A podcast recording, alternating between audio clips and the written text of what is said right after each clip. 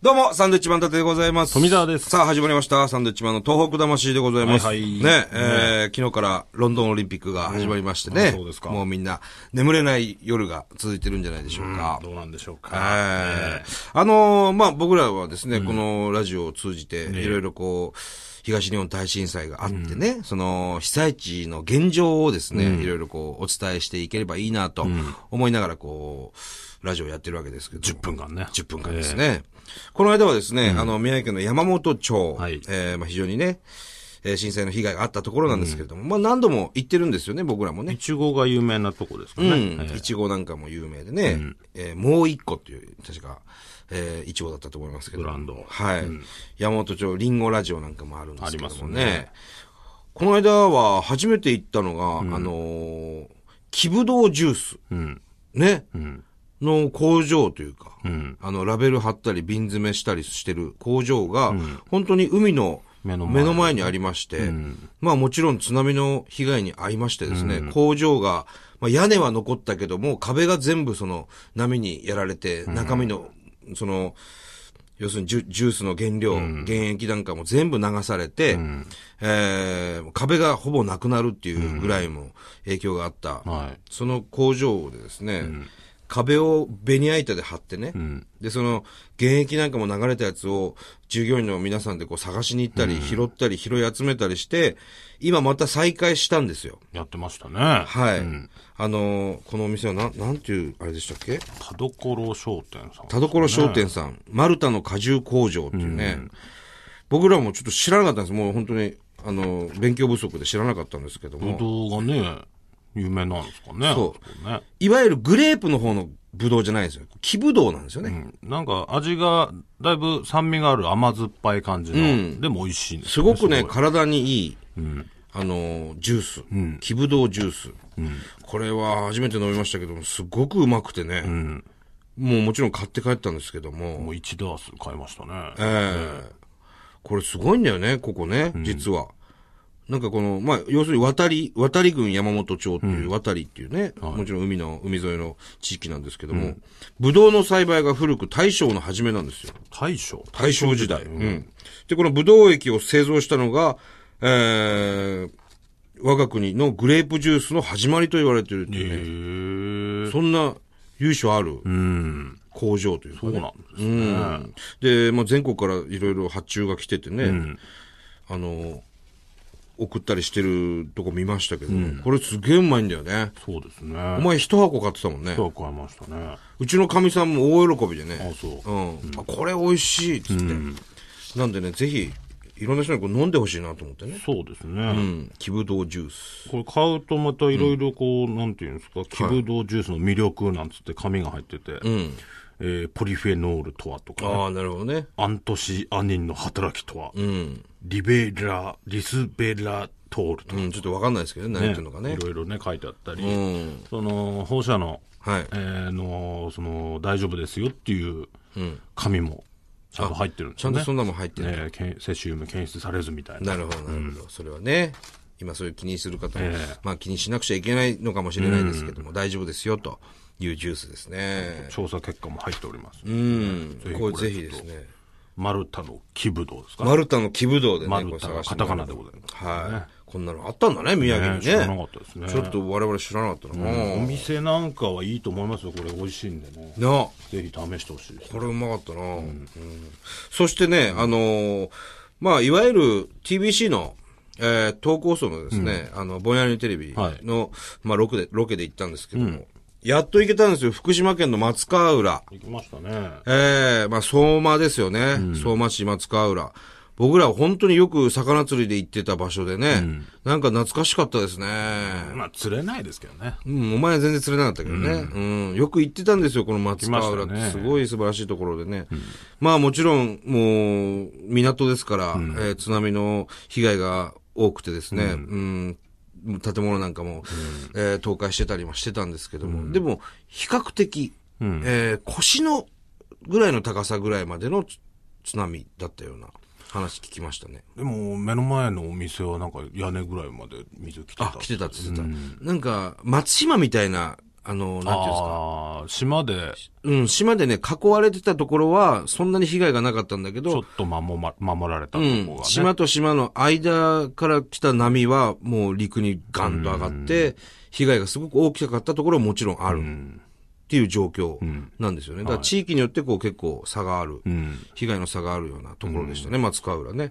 うん。その松川浦でですね、実は、あのー復興チャレンジ丼というね、えーいわゆる海鮮丼だとか、あとは、天、海鮮天丼だとか、ホタテご飯とか、うなぎ丼とかね、シーフードカレーとかね、はい。いわゆる海のも、海の幸を使った、えー、丼物をたくさん作りましてですね、またお客さん来てもらおうじゃないかという、えー催し物をされてるんですよ、これ。で漁業がね、まだダメなとこが多いんでね、うんなんかそのいろんなとこから取り寄せてそうやなっんてですよるなんつってましたけども。全部、この、なんて言うんでしょう、もともとは、ね、市場なんかもあんるところなんですけれども、まあ、魚が今ちょっと食べることができないと、ええ漁もできないということで、す、えー、べ、て、その、市場から仕入れてですね、福島県以外のものを使って、こういう海鮮丼だとかにしてるんですよまね。た安いんだよね、うん。これね。安いし、うボまいリんュだーよ。ムの割に。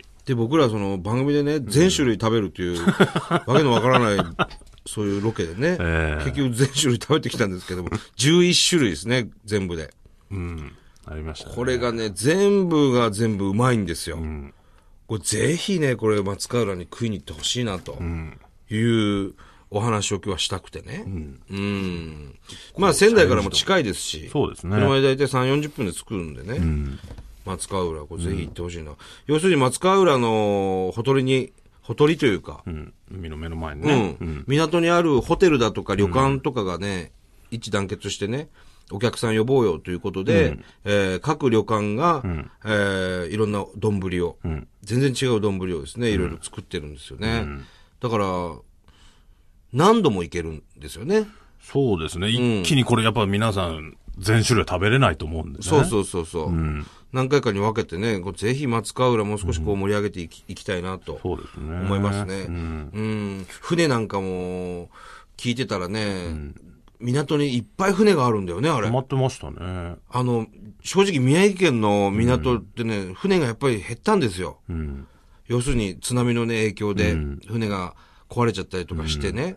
でも松川浦ってすごく船がたくさんあって、で、聞いたら、まあ地震があってすぐにこの、船の、ふふ船乗りの人がね、要は津波にた向かっていったんだよね、大体の船が沖の方に。行って沖の方に向かって、で、その、あまりまだ高くなる前の波をこう、乗り越え船で乗り越えて、で、しばらく沖で待機して、後ほど戻ってくるっていう。それです、結構ね、船が助かってたんだよね。まあもちろん、何艘も、あのー被害にはね。被害に遭あまっすてね、壊れたりもしてるんですけども、いっぱい漁港に泊まってたんで、なんかすごく、ほっとしたっていうかね、僕は嬉しかったんですけどね。ただやっぱまだ漁業はなかなか漁業ができないんですよできないということでね。漁業ができないから港に船がいっぱい止まってる状況なんですね。漁に行けないから。でも話聞くと、えータコとつぶ貝が、えー漁ができるようになって、で、もちろん世襲も見つかってない、検知もしなくて、それが県内に限り出荷できる状況という感じで。でもすごく売れたんだよね。これね、新聞にも出てましたけども、あのーすごく売れ行きが良くて、で、また漁やるみたいですよお。ータコとかをいいですね。うんまあ本当にね、松川浦、僕らもよく行ってたところなんでね、なんとかこう、復活してほしいなと。そうですね。こちらのあのー、丼に関してはですね、はい松川浦振興グループっていうので検索すると出てくるということで、あ、そうですか。ねええぜひ調べて行ってみてほしいなと。うん。ほんで、まあ、あのーそれ以外にもね、あのーまあ、全然違う番組でまた今度、あの、福島大学っていうところに行ってきたんですよ。はい。うん。そしたらね、なんだろうね、あのー放射線量計っていうんですか、線量計、いわゆる電光掲示板みたいなので、えーただいまの放射線量は、僕らが行った時は0.19マイクロシーベルトなんですかね。うんまあまあ、体に影響する、えー数値で はないんですけれども、それがね、福島県内、今、至る所にあるんですよ。この地域ではこのぐらいっていうのが見れると。そうそうそうそう、まあみんな気にしながらね、こう日々生活してるんですけど、大学生にこう話を聞いたらね、あの、まあ最初はやっぱ気になってたと。うん。今日どれぐらいなんだろう、マあス昨クしたりね日と比べたらちょっと低いとか、今日ちょっと高いねとかね、マスクしたりしてたらしいんですけど、もうね、もう1年こう過ぎてね、もうどうでもいいやな っていう学生もね、すごくまあ感覚的にはね、住んでたらね。なんか、見たところでどうしたらいいか分かんないしっていうね。うん。確かにね。あれでも、どうすんだろうね。例えば、俺らが行った時、0.19マイクロシベルトでしょ。それってどれぐらいなのかもよく分かんないし、ね。例えば 1. 点何何々マイクロシベルトだ,、だったらどうすればいいんだろうみたいうん。な。ね、そういうのちゃんと教教育は受けてるのかね、学生たちまは、ね。あ危険なあ、どうなんだろう。でもまあ言われるでしょうね。どのぐらいになるとやばいっていうのうね。ん。もう不思議な光景ですよね。皆あされ慣は、てるなんかとはいえ、異様な光景でしたけどね。あれを知らせることによって、うん何かしなくちゃいけなかったり、すんのかなどうなんでしょうね。で、この間ニュースでやってましたけど、あの、乳幼児のおしっこから、ね、セシウムが検出されたっていうね、福島県内の、うん、赤ちゃんのおしっこを調べた結果、400人かななんかそれぐらいの赤ちゃんのおしっこからセシウムがね、検出された。まあ、それがどう体に影響するのかっていうのは、僕らは詳しくはわからないけども、うん、そういうニュースも出たりとかね、うん、してますよ、これ。なんとかしないといけないですよ、これは。そうね。福島県ね。赤ちゃんから出ましたか。っていう話ですよ。だからきまあわかんないけど、それ例えば、あのーお母さん、まあ母乳で育ててたら、要するに母乳しか飲めな飲めないわけでしょ、だからお母さんが何かを食べたりとかしてて、お母さんの母乳から出たりとか、うん。まあそういうのもあるでしょうねのもあるみたいですけどね。うんでもな、そんな、数値とか、いろいろ見ても、わかんないね。まあねうん僕らもほら、単独ライブ今度福島でね、なんか福島すげえ行ってるでしょ、最近。なんか多いですね。ここね、僕はプライベートでも前行ったんで、あのー、4週連チャンで行ってるんですよ。言ってますね。うん。僕すごく嬉しくてね、それもね。うん。よく行くんですよ。福島競馬場もこの間行ったし言なって。ましたね。仕事でな。う。うんん。まあ徐々に徐々に僕らも行って、なるべくね、笑わせれるとこは笑わせて。そうそうそう。えで、あの、福島でも単独ライブやろうっつって今年ね。で、10月の、えー9日ですかね。福島の、福島テルサというところでね、単独、初めて単独ライブやるんですけども、ええこれおかげさまでチケットがね、完売なんですよ。えねえありがたいですよ。いや、初めて行くところだし、平日の夜だから、もしかしたらちょっと苦戦かなっていうチケットの履け方がね、と思ったらね、もうあっという間にねえだから、売れたんです。だからそれもね、ちょっとびっくりしてるし、なるほどなっていう、なんかこう、そのチケットの履け方が、メッセージ性があるような気がしてね。なんか、あ、来てくれるんだと。なんでしょうね。まあだから、今ね、これ聞いてて、ああ、じゃあ福島の行きたいなって思ってても、ないんですよ。もうチケットないんですよね。ええうん。 残念ですよね。いやいや、あの、おかげさまで東京も、はいえー売り切れましてね。完売えー仙台の電力ホールも、えー即日完売という。まあ、大阪、名古屋も売れました。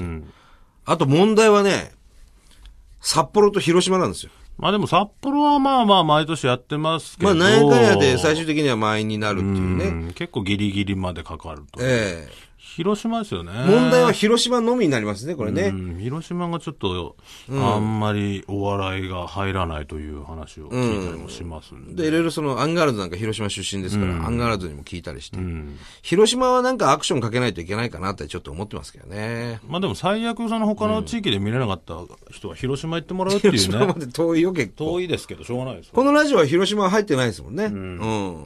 このラジオも入れていただいてですね、広島に。だからチャンスですよ。広島。広島。えうまいものいっぱいありますから、広島もね。うんぜひぜひですね。